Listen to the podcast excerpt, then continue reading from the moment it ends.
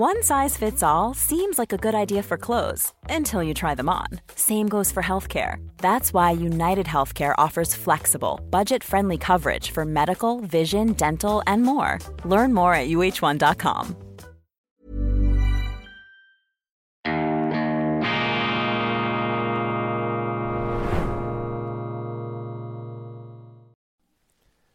Grüezi miteinander, ganz herzlich willkommen, meine sehr verehrten Damen und Herren aus nah und fern. Ich begrüße Sie beschwingt und heiter zur internationalen Ausgabe von Weltwoche Daily, die andere Sicht, unabhängig, kritisch, gut gelaunt. Ich freue mich, dass vor allem unsere Freunde in Deutschland und in Österreich heute dabei sind, aber selbstverständlich sind Sie auch willkommen, wenn Sie nicht in Österreich oder in Deutschland wohnen. Wir sind ja tatsächlich ein früh globalisiertes Nachrichtenprogramm, früh im Wortsinne. Ich muss früh aufstehen und Sie sind ebenfalls früh unterwegs. Das ist eben die werktätige, die arbeitstätige Bevölkerung. Wir schlafen da nicht bis 9 Uhr oder halb 10 aus oder bis 8. Ganz im Gegenteil, wir sind früh auf den Beinen und für dieses werktätige Publikum, für das Rückgrat unserer Gesellschaft, für dieses Rückgrat setze ich mich ein. Das ist eben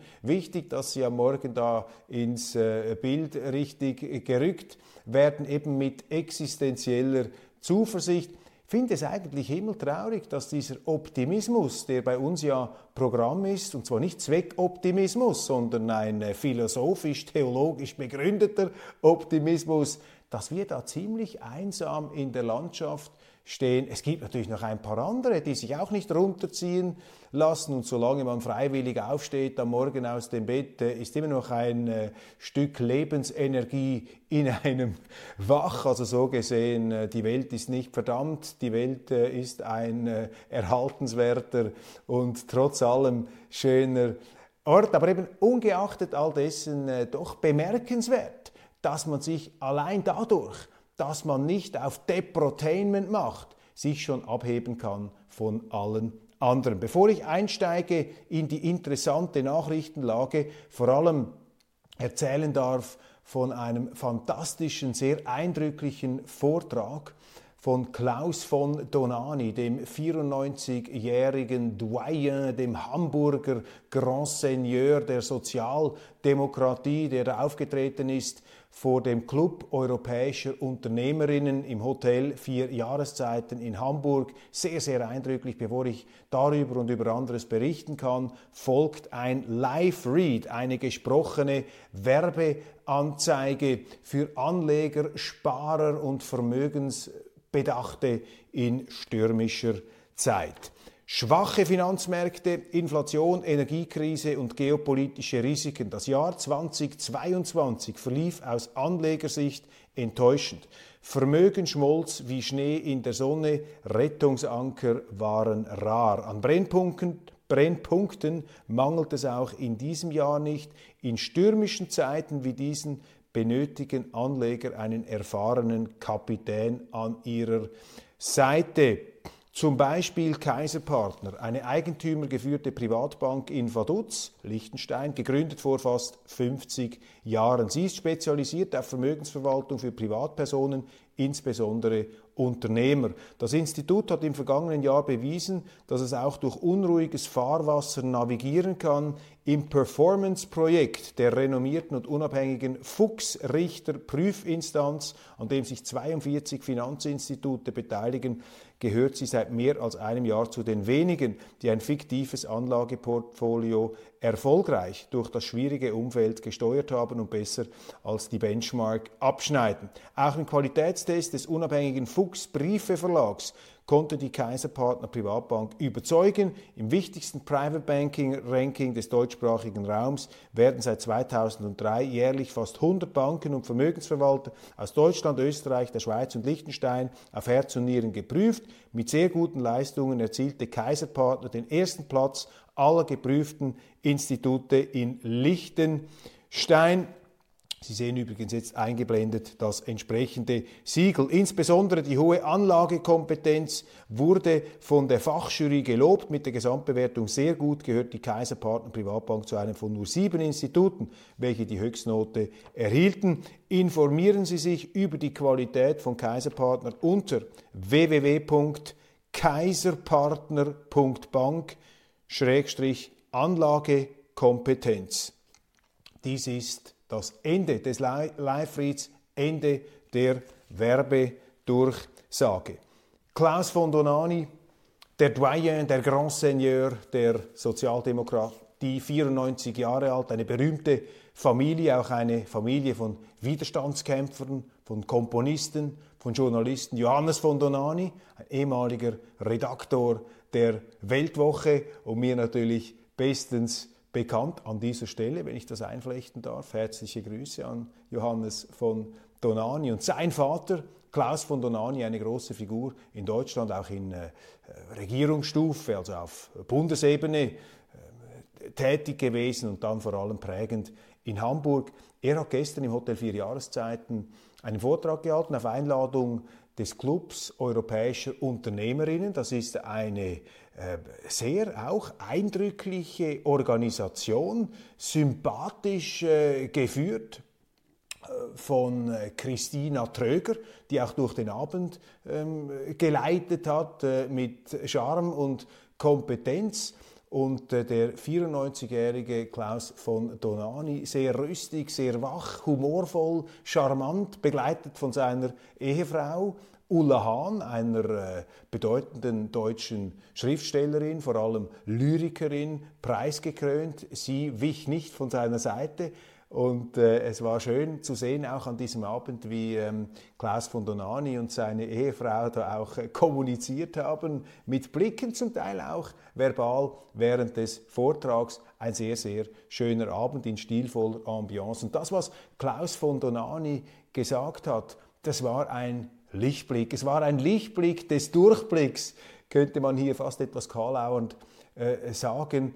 Und solange es in Deutschland politische Persönlichkeiten dieses Kalibers gibt, und es gibt ja einige davon, und nicht nur auf den Stufen der Politik, auf allen Ebenen der Gesellschaft haben sie natürlich ganz herausragende Persönlichkeiten, äh, solange muss man sich jetzt nicht allzu viele Sorgen um Deutschland machen. Und die wichtigste Botschaft, von Klaus von Donani an diesem Abend im Hotel Vier Jahreszeiten in einem wunderschönen, äh, winterlich kalten Hamburg lautete mehr Freiheit für die Unternehmer. Er hat eine Hymne auf die Unternehmer, auf die Unternehmerinnen ähm, gehalten. Er hat gesagt, nur die Unternehmer können Deutschland retten, nicht die Politiker. Wir dürfen das nicht den Regulatoren und den ähm, Theoretikern überlassen. Nein, es braucht die Unternehmer.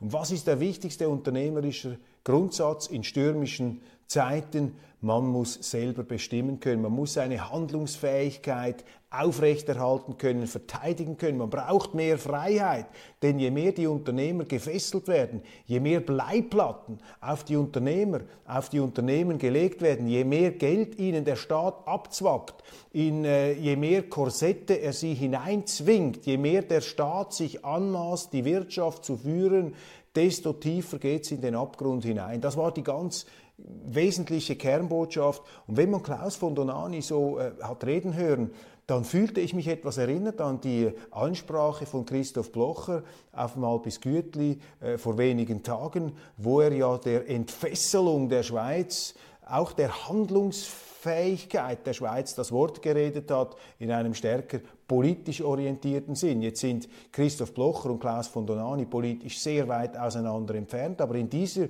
Einsicht kommen sie zusammen, dass eben die Handlungsfreiheit entscheidend ist. Und ich finde es sehr, sehr bezeichnend, meine Damen und Herren, dass ausgerechnet in diesen Krisenzeiten ein Klaus von Donani ein solches Referat hält. Das zeigt nämlich, dass das Bewusstsein, gerade in der Krise, wo man gefesselt ist, wo man eben die Segel nicht selber setzen kann auf stürmischer See, natürlich die Segelmetaphern in Hamburg äh, allgegenwärtig, äh, dass gerade in solchen schwierigen, bedrängten, auch extrem stürmischen Zeiten mit eisigen Winden, dass einem dort ähm, die Gefahren der Selbstfesselung und der, äh, der mangelnden Unabhängigkeit äh, verschärft ins Bewusstsein treten. Und daran hat Klaus von Donani erinnert. Er hat dann natürlich auch eingeflochten Gedanken, die Weltwoche lesen bekannt sind, nämlich aus seinem Buch Nationale Interessen. Wir haben das ja ähm, als äh, bedeutendes Werk, er hat das äh, mehr oder weniger äh, kurz vor dem Ausbruch bzw. vor der Eskalation des Ukraine-Kriegs verfasst und dort eben auch dafür plädiert, dass Deutschland sich wieder zurückbesinnen muss auf seine eigenen nationalen Interessen, nicht auf den Nationalismus. Haus von Donanis Familie ähm, hat sich für einen Patriotismus in Deutschland immer eingesetzt. Das waren eben auch Widerstandskämpfer gegen das Naziregime. Die Familie hat sich da sehr verdient gemacht um die Bundesrepublik. Nein, er hat nicht für einen Nationalismus, für einen nationalen Chauvinismus ähm, sich da ins Zeug gelegt, sondern eben für ein aufgeklärtes Bewusstsein der eigenen Interessen. Und aus dieser Perspektive schaut er ja auch auf die fürchterlichen Verwerfungen, die wir jetzt in Europa sehen, auf diese neuen Zerklüftungen, auf diese neuen Schützengräben, die ausgehoben werden, diese Todesstreifen, die jetzt plötzlich den Westen und den Osten wieder voneinander trennen sollen, äh, diese Auseinanderreißung, diese Zerspaltung und Zerklüftung zwischen Russland und Deutschland. Und er hat in diesem Zusammenhang natürlich auch den Krieg in der Ukraine besprochen, wo seine Meinung abweicht vom deutschen Mainstream und auch innerhalb dieser Unternehmerinnengruppe auf zum Teil Widerspruch, aber auch auf Zustimmung gestoßen ist. Gut so. Aber Hauptsache wird, es wird einmal diskutiert und die Themen kommen auf den Tisch. Und nichts ist ja schlimmer, als wenn alle in dieser bleiernen ja, Stimmung, in dieser Senkblei-Stimmung aufs Maul sitzen, auf dem Mund sitzen und sich gar nicht getrauen, irgendetwas zu sagen, einen Pieps zu machen, aufzumucken. Das war nicht der Fall. Es hat auch äh, Kritik gegeben, beziehungsweise kritische Fragen, die gesagt haben, ja, aber Sie, dieser Krieg, wir müssen doch, und es ist doch richtig, dass wir da Waffen liefern und Panzer schicken in die Ukraine. Und da hat Klaus von Donani also äh, mit großer Noblesse, kann man sagen, mit Raffinement, natürlich auch der äh, geschmeidige äh, Kommunikator und Konferencier äh, sehr überzeugend dann auch äh, solche Bedenken aufgenommen, sie zum Teil geteilt, aber eben auch mit äh, Argumenten erweitern und vielleicht auch etwas widerlegen können. Der Krieg in der Ukraine, er nach seiner Auffassung Putin natürlich der Hauptverantwortliche durch den Einmarsch, durch die Invasion, aber so die Aussage von, von Donani, die Amerikaner, der Westen hätte es in der Hand gehabt, diesen Krieg zu verhindern ähm, durch rechtzeitige Verhandlungen und vor allem durch das Ernstnehmen russischer Sicherheitsbedürfnisse für Klaus von Donani, wie übrigens auch für einen Oskar Lafontaine, für eine Sarah Wagenknecht, aber auch für Politiker aus dem rechten Spektrum äh, der deutschen Parteien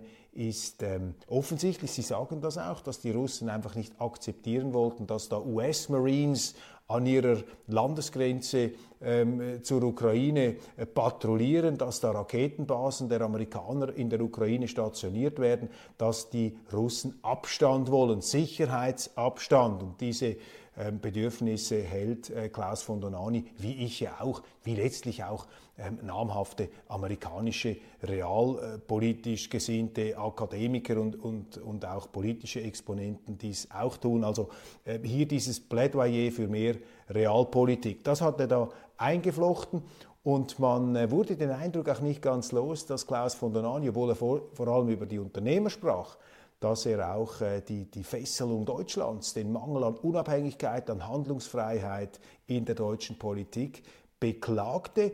Einerseits natürlich durch dieses äh, Spinnennetz an internationalen Vereinbarungen und auch internationalen Belehrungen und Bevormundungen, denen sich Deutschland immer wieder ausgesetzt sieht und vielleicht äh, in Gestalt der heutigen Regierung allzu schnell unterwirft. Gleichzeitig hat er aber auch ähm, kritisch in den Blick genommen die Selbstfesselung, also die hausgemachte Fesselung, die hausgemachte Einkorsettierung Deutschlands durch eine entfesselte Bürokratie, durch eine entfesselte Regulationsmaschinerie. Und er hat damit natürlich auch als Sozialdemokrat bemerkenswert aufgeräumt mit der Irrlehre, dass äh, die Regulatoren die Firmen in den Erfolg hinein regulieren können.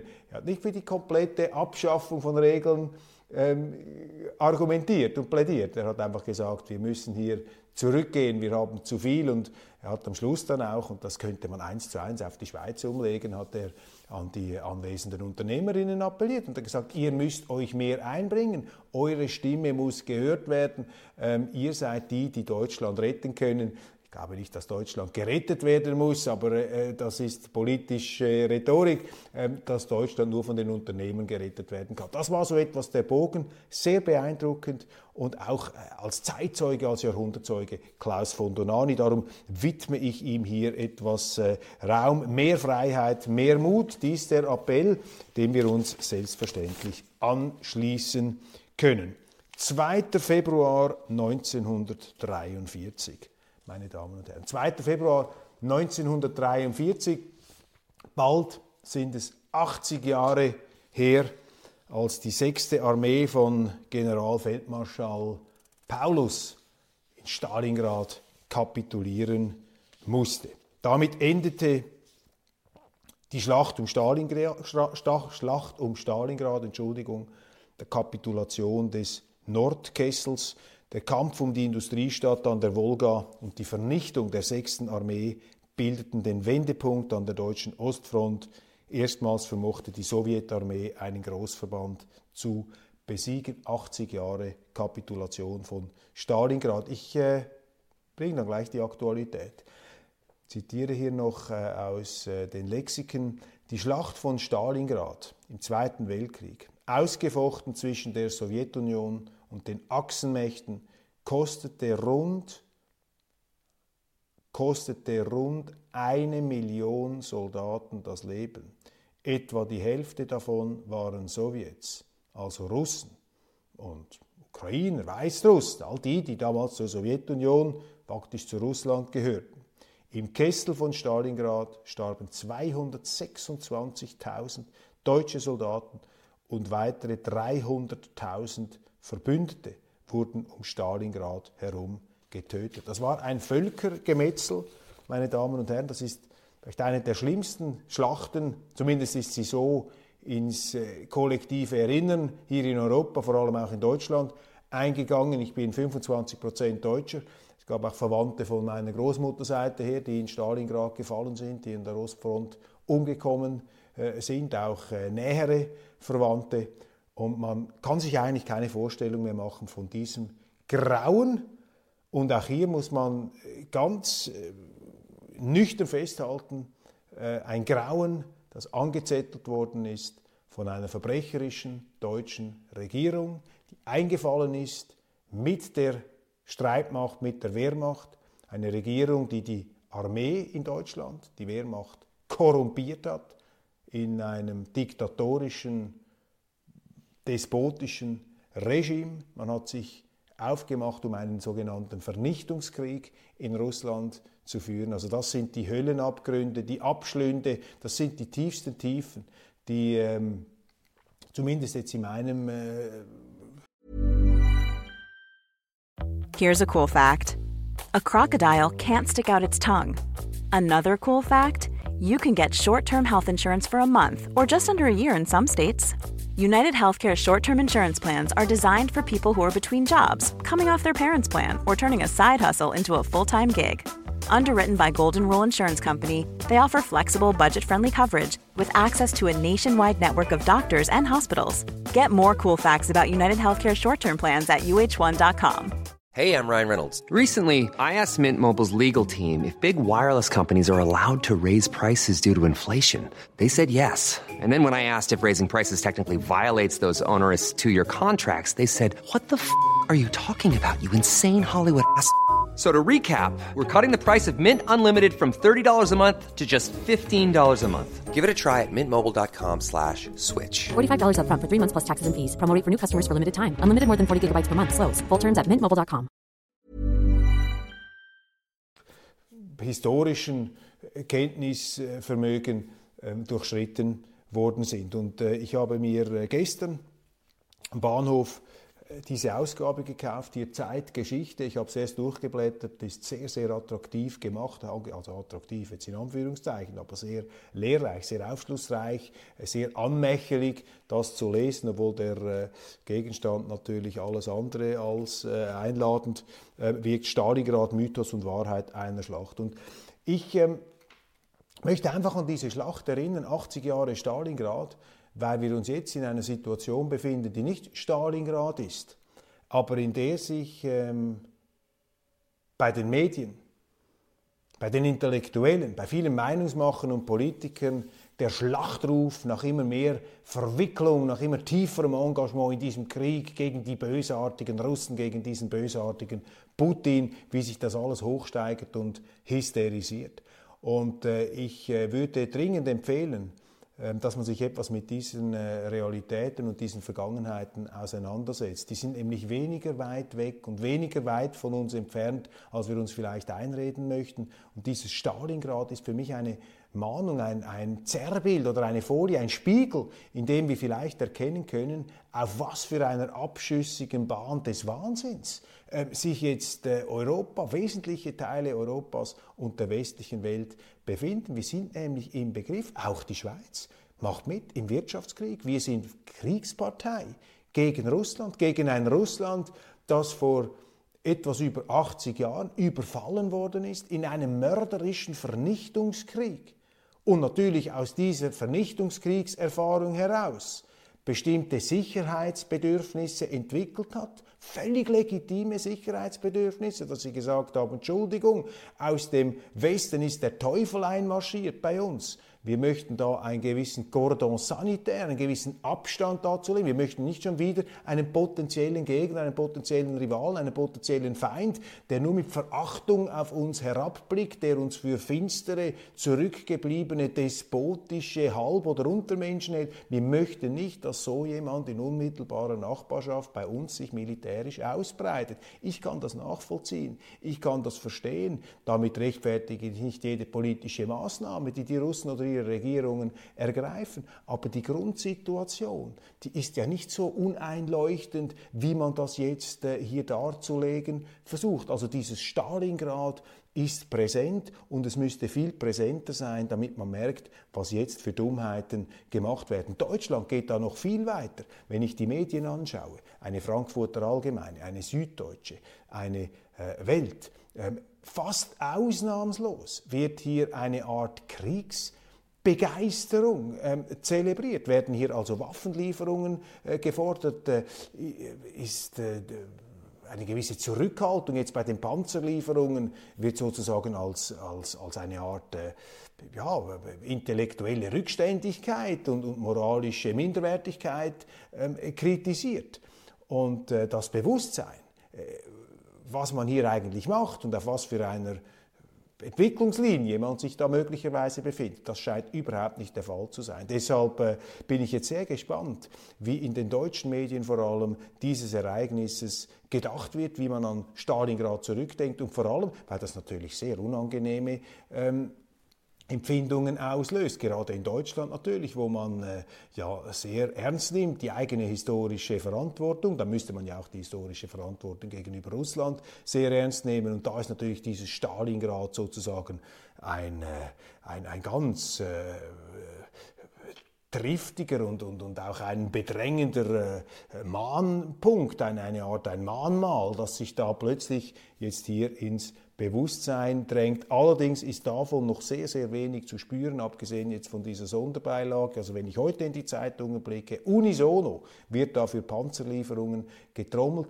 Mich irritiert auch, oder mich würde als Deutscher irritieren, wie die ukrainische Seite fast schon höhnisch ähm, über Deutschland äh, herfällt. Der Außenminister Kuleba ähm, hat da in, wird da zitiert, dass er äh, quasi das deutsche Verhalten ähm, ja, fast ins Lächerliche hinein und sagt, ja, ja, die Deutschen am Anfang äh, zögern sie, sagen sie nein, aber am Schluss willigen sie ja dann, äh, stimmen sie ja dann doch zu und liefern sie die Waffen trotzdem. Da sehen Sie auch einen tiefen Mangel an Respekt und Dankbarkeit in solchen Aussagen, dies von Seiten eines Regimes, das gerade jetzt auch dies in den Schlagzeilen, von Korruptionsaffären geschüttelt wird. Ein Vizeminister von Zelensky wurde verhaftet. Der äh, Präsident der Ukraine sah sich gezwungen, eine Ansprache zu halten, in der er äh, die Korruptionsbekämpfung auf die oberste Agenda äh, stellt.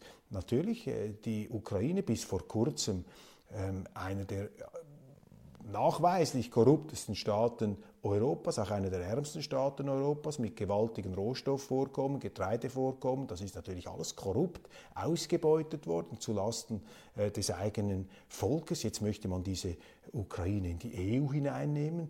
Dies hat ähm, äh, Klaus von der Nani heftig äh, kritisiert, in drastischen Worten ähm, in Hamburg. Und da sehen Sie einfach, wie, wie Gewissheiten oder einstige Gewissheiten und Orientierungen ins Rutschen kommen und wie man sich vereinnahmen lässt von dieser Kriegslogik, von dieser schrillen Kriegstrommelei, von dieser Kriegstreiberei auf allen Kanälen. Stalingrad sollte diese Schreibtischtäter äh, man muss es so sagen, sollte diese Schreibtischtäter und Schreibtischstrategen vielleicht etwas ähm, äh, abkühlen, etwas herunterholen von ihren, ähm, von ihren extremen Fantasien. Auch noch interessant, äh, in der Berichterstattung heute habe ich ähm, verschiedene Beiträge sehen können, in denen ähm, bekannt wurde, das war mir jetzt nicht äh, klar, dass ja viele der führenden Exponenten Deutschlands sind ja alles Wehrdienstverweigerer. Das sind ja solche, die nicht den Militärdienst gemacht haben. Kanzler Scholz zum Beispiel, andere. Ich habe im Stern einen Artikel gelesen, da sagte ja,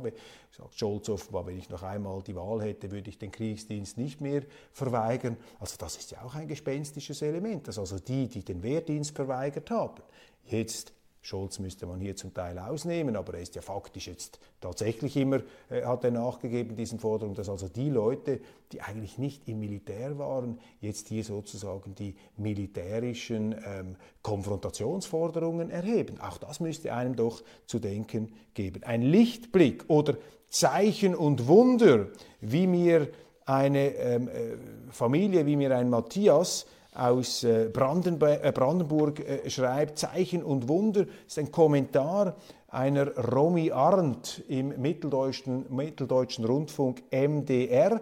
Das war ihr erster Kommentar für diesen Rundfunk, also für diesen Radiosender. Und in diesem Kommentar hat die Romy Arndt die Panzerlieferungsabsicht ähm, und eben diese skurrile Kriegsbegeisterung in den Medien, diese Kriegstrommelei aufs kritischste beurteilt, ganz harte Kritik geübt an den Journalisten. Sie hat dargelegt, sehr interessant, am Anfang habe man in Deutschland gefragt, äh, soll man überhaupt Waffen liefern? Das sei längst erledigt. Heute redet man schon über schwere Panzerwaffen. Was ist denn da passiert? Da sind wir auf einer abschüssigen Bahn, so die Kommentatorin. Dann äh, sagt sie, Putin, der werde total dämonisiert. Man behauptet, er, wolle, er habe nach der Ukraine ganz Europa erobern wollen, das Baltikum, Polen, dafür gäbe es keinen einzigen Beweis, hat übrigens auch Klaus von Donani ähm, in seinem Vortrag gesagt, hat sich hier ganz dezidiert und prononciert auf einem öffentlich-rechtlichen Rundfunksender zum Ausdruck gebracht. Ich habe gedacht, ich höre nicht richtig, dass so etwas möglich ist, undenkbar in der Schweiz, solche Aussagen, sie sei entsetzt und empört. Ähm, die deutsche Regierung, das seien politische Schlafwandler und die Medien erst recht.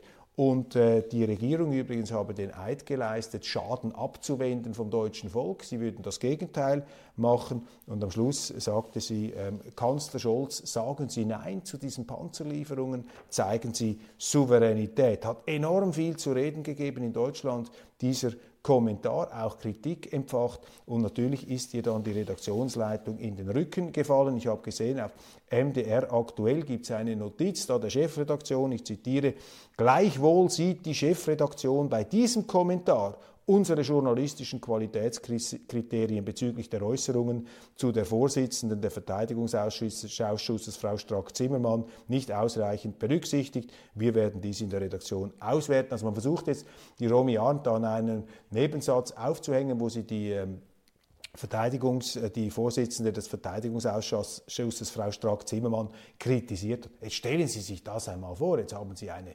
Medienstation, in der eine äh, Journalistin mutig, eine mutige Frau, Kritik übt an einer Politikerin der FDP, die eben hervortritt mit immer mehr äh, konfrontativer Rhetorik und sagt, die liegt falsch, das ist nicht richtig. Jetzt fällt also der Journalistin die eigene Chefredaktion in den Rücken. Und da haben Sie genau den Grund dafür, warum in Deutschland so wenige Journalisten sich getrauen, irgendetwas zu sagen. Es gibt offenbar diese Journalisten, die es anders sehen, aber die werden dann von den Führungen zurückgepfiffen. Es gibt keine schlechten Mitarbeiter, meine Damen und Herren, in keiner Firma. Es gibt nur schlechte Chefs. Und das sind schlechte Chefs, die sich so mit einer distanzierenden E-Mail nach vorne mach, bringen. Und wenn Sie sich fragen, woher kommt eigentlich diese Cancel Culture, woher kommt diese merkwürdige Verklemmtheit, dann kommt sie eben daher, dass sie offenbar fehlbesetzte Chefetagen haben, ohne jede Zivilcourage. Also diese Romy Arndt, die ist viel mutiger als ihre Vorgesetzten und sie macht eigentlich das, was ich unter Journalismus verstehe, oder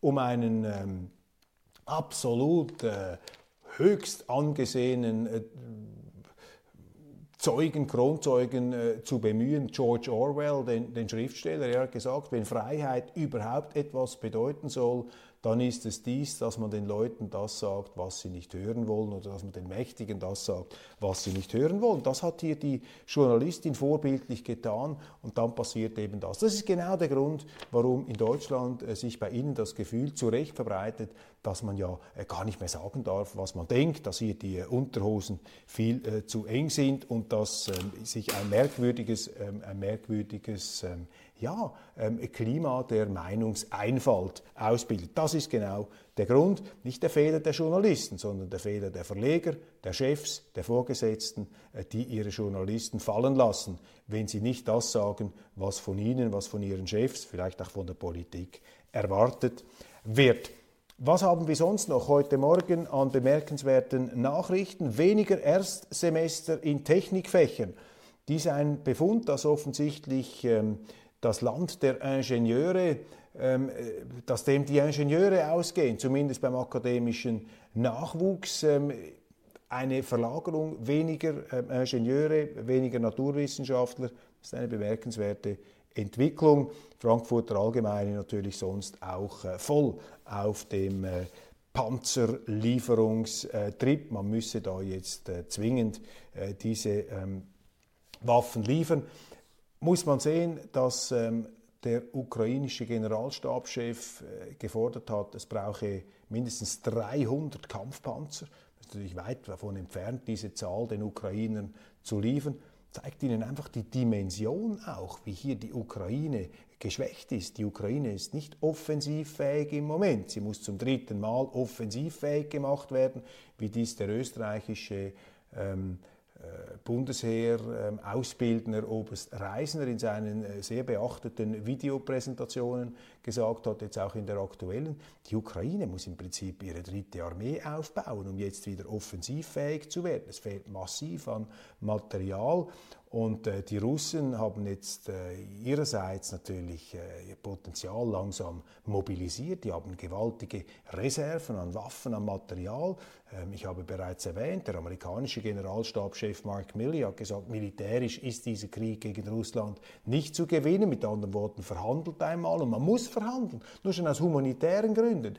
Denn je mehr man das eskaliert und die Ukraine offensichtlich nicht in der Lage ist, diesen Krieg militärisch zu gewinnen, dann führt das einfach zu einem Vorgang der Zerstörung und des Tötens. Und äh, das ist doch ein, das ist doch reiner Zynismus, blanker Zynismus auch gegenüber der ukrainischen Bevölkerung, dass da politische Rechthaber und Wehrdienstverweigerer als Schreibtischstrategen hier die Eskalation eines Kriegs äh, befehlen und orchestrieren, der im Grunde möglicherweise nach Aussage selbst von NATO-Spitzenkräften ähm, gar nicht mehr zu gewinnen ist. Und vor diesem Hintergrund ist auch äh, die Zurückhaltung äh, der deutschen Armeeführung, und ich nehme an, Scholz äh, hört diesen Leuten zu, der deutschen Armeeführung eben nicht noch mehr Material, vor allem nicht schweres Material in die Ukraine zu liefern, ist doch auch vor dem Hintergrund zu sehen, dass diese Strategen, die dann eben tatsächlich wissen, wovon sie reden, dass die möglicherweise den Eindruck gewonnen haben, es bringt doch nichts, wenn wir jetzt unsere Panzer dort äh,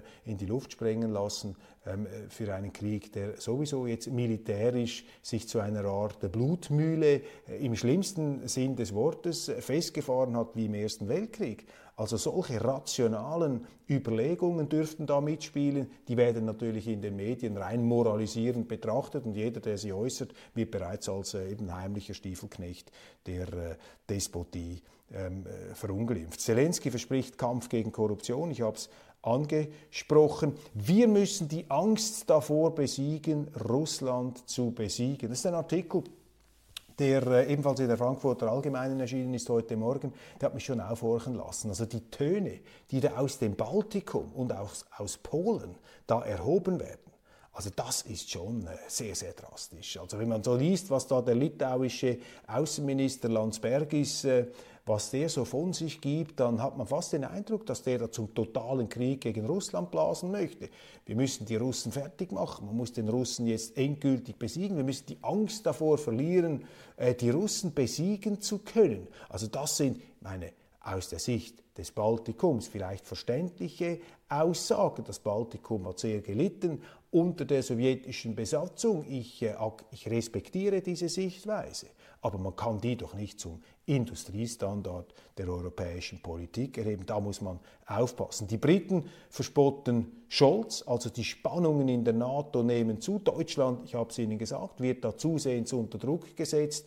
Und äh, ich gehe davon aus, dass äh, Deutschland auch einknicken wird bei äh, den Panzerlieferungen und dass Deutschland, falls dieser Krieg dann militärisch endgültig in die Hosen gehen sollte für die Ukraine, dass Deutschland sicherlich in eine Sündenbockrolle geschoben wird durch die Briten und auch durch die Amerikaner, die dann einfach sagen, ja, weil ihr so gezögert habt, weil eure Bundeswehr zu wenig Material hatte, sind wir in diese schwierige Situation gekommen. Bin sehr gespannt. Also ich prognostiziere hier kommt vielleicht auch anders heraus. Zentrale Ministerien der Ukraine sind in einen Korruptionsskandal verwickelt. Präsident Zelensky kündigt konkrete Maßnahmen an. So viel Geld fließt momentan in die Ukraine, so viel Material. Natürlich, das ist ja klar. Ein Land, das schon vor diesem Krieg hochkorrupt war, ist ja nicht durch den Krieg von der Korruption geheilt worden. Ich äh, möchte Herrn Zelensky nicht absprechen, dass er ehrlich bemüht sein könnte, diese Korruption aufzuheben. Allerdings höre ich aus sehr, sehr guter Quelle, dass eben dieser Zelensky kürzlich in Italien unterwegs war. Ähm, ich werde das äh, untersuchen. Ich bringe das einfach mal hier, stelle das in den Raum, weil mir das von sehr verlässlicher Seite mitgeteilt wurde, dass also Zelensky in, ähm, in Italien gewesen sein soll, um sich dort mit hochrangigen Offiziellen auch äh, darüber zu unterhalten, wie bestimmte Geldsummen im Ausland parkiert werden können. Und bei dieser Gelegenheit soll er seine Frau auch eine 34 Millionen äh, Franken oder Euro-Villa äh, in einem italienischen Nobelort gekauft haben. Das sind Aussagen, die ich bekommen habe aus sehr verlässlicher Quelle. Ich stelle das aber hier jetzt einfach mal in den Raum und äh, vielleicht haben Sie da entsprechend auch etwas in den Medien schon gesehen. Ich suche weiter, ich forsche weiter. Es gilt natürlich die Unschuldsvermutung äh, in diesem Zusammenhang. Ein schrecklich netter Besuch. Russlands Außenminister Sergei Lavrov wird in Südafrika herzlich empfangen. Erwähne das weil es zeigt, dass eben nicht überall alles gleich gesehen werden. Immerhin in der Frankfurter Allgemeinen Zeitung ein Gastartikel, die Ukraine für Verhandlungen stärken am unteren Seitenende, aber wenigstens immerhin eine andere Stimme. Autofahren muss teurer werden. Der Verkehr gehört in Deutschland zu den größten Klimasündern, weil die Menschen zu viel Auto fahren, sagt Klimaforscherin Brigitte Knopf. Also Autofahren muss teurer werden. Preisdiktate, Verteuerungen, Erziehung, klimadespotische ja, Volkserleuchtung, die da betrieben werden soll. Von oben passen Sie auf grüne Planwirtschaft ohne Plan, eine Energiestrategie, die nicht aufgeht. In der Schweiz mehren sich sehr, sehr kritische Stimmen, gerade auch aus der politischen Szene. Wann endet endlich das Scholzen? Die Welt mit einem Titel, der zeigt, dass man diese Kritik der Briten und der Amerikaner eins zu eins übernommen hat. Nicht so Romy Arndt vom MDR. Sie ist für mich die Heldin des Tages. Ihr Kommentar äh, schon äh, letzte Woche geäußert.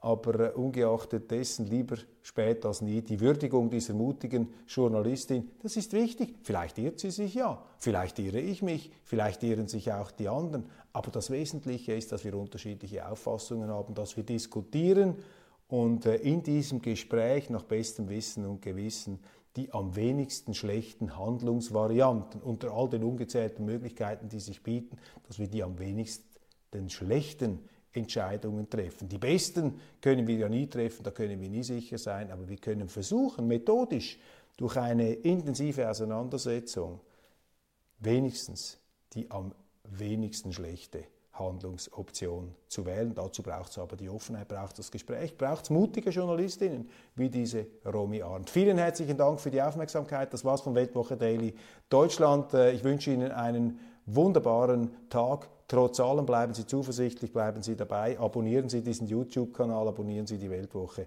und ich freue mich, wenn Sie morgen wieder dabei sind.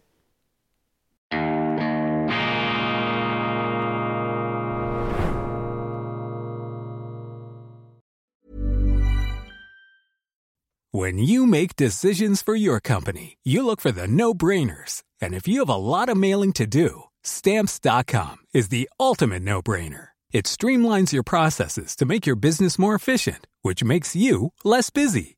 Mail checks, invoices, legal documents, and everything you need to keep your business running with Stamps.com. Seamlessly connect with every major marketplace and shopping cart. Schedule package pickups and see your cheapest and fastest shipping options from different carriers. With rates up to 89% off USPS and UPS rates. And with the Stamps.com mobile app you can take care of mailing and shipping wherever you are. Make the same no-brainer decision as over 1 million other businesses with stamps.com. Sign up with code program for a 4-week trial plus free postage and a free digital scale. No long-term commitments or contracts. That's stamps.com. Code program.